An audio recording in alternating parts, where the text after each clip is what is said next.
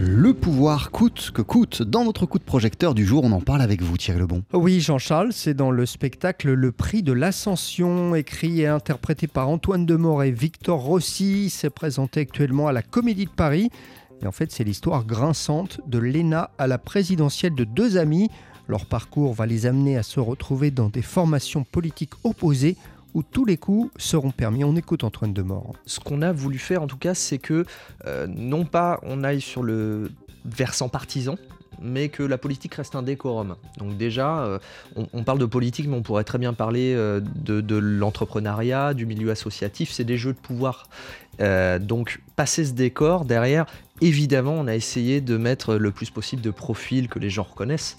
Dedans, euh, ce qui prête à sourire, on a à la fois des présidents de région euh, avec euh, les dents longues, on a à la fois des maires qui ont marqué, on a à la fois des ministres, on a, vraiment tous ces profils qu'on a essayé de rassembler parce que il y a des moments, leur storytelling ou leur trajectoire nous paraissait pertinent dans notre dramaturgie. Le prix de l'ascension, c'est aussi, Thierry, l'occasion de se rendre compte qu'il y a des points communs entre politique et théâtre. Ah oui, c'est un angle hein, que l'on trouve notamment dans le spectacle, à savoir à quel point la communication est capitale en politique et la façon dont s'expriment les politiciens est essentielle à l'image des comédiens. On écoute Victor Rossi. Ce sont des plus ou moins bons comédiens, mais ils sont obligés de prendre des cours de comédie. On le voit euh, de plus en plus, on se souvient euh, avec, euh, avec une certaine émotion du meeting de Valérie Pécresse qui avait vous mal justement à être euh, voilà vous m'avez manqué qui avait du mal à être parfaitement à l'aise dans son rôle.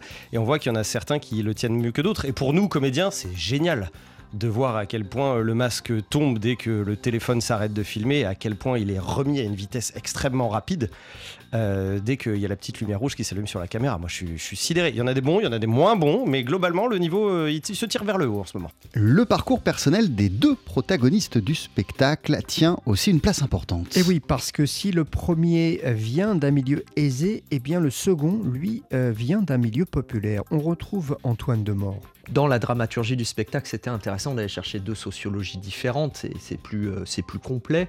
je dirais aussi que on peut pas se permettre, il y a une responsabilité dans ce genre de spectacle qui est de ne pas aller sur le populisme, qui est une ligne de crête assez, fine, et donc dire tout de suite, voilà, on est sur des profils qui se ressemblent tous, euh, qui sont tous issus des mêmes écoles, etc. Bon, euh, il y a une partie de vérité là-dedans qu'on montre dans le spectacle, mais on essaie de montrer que la, réalité, elle est un peu plus complexe, un peu plus plurielle. Donc dans le profil de Victor, c'était euh, au final, je crois assez intéressant de lui donner le goût, euh, le goût de l'effort, le goût de la, chose sincère dans son profil.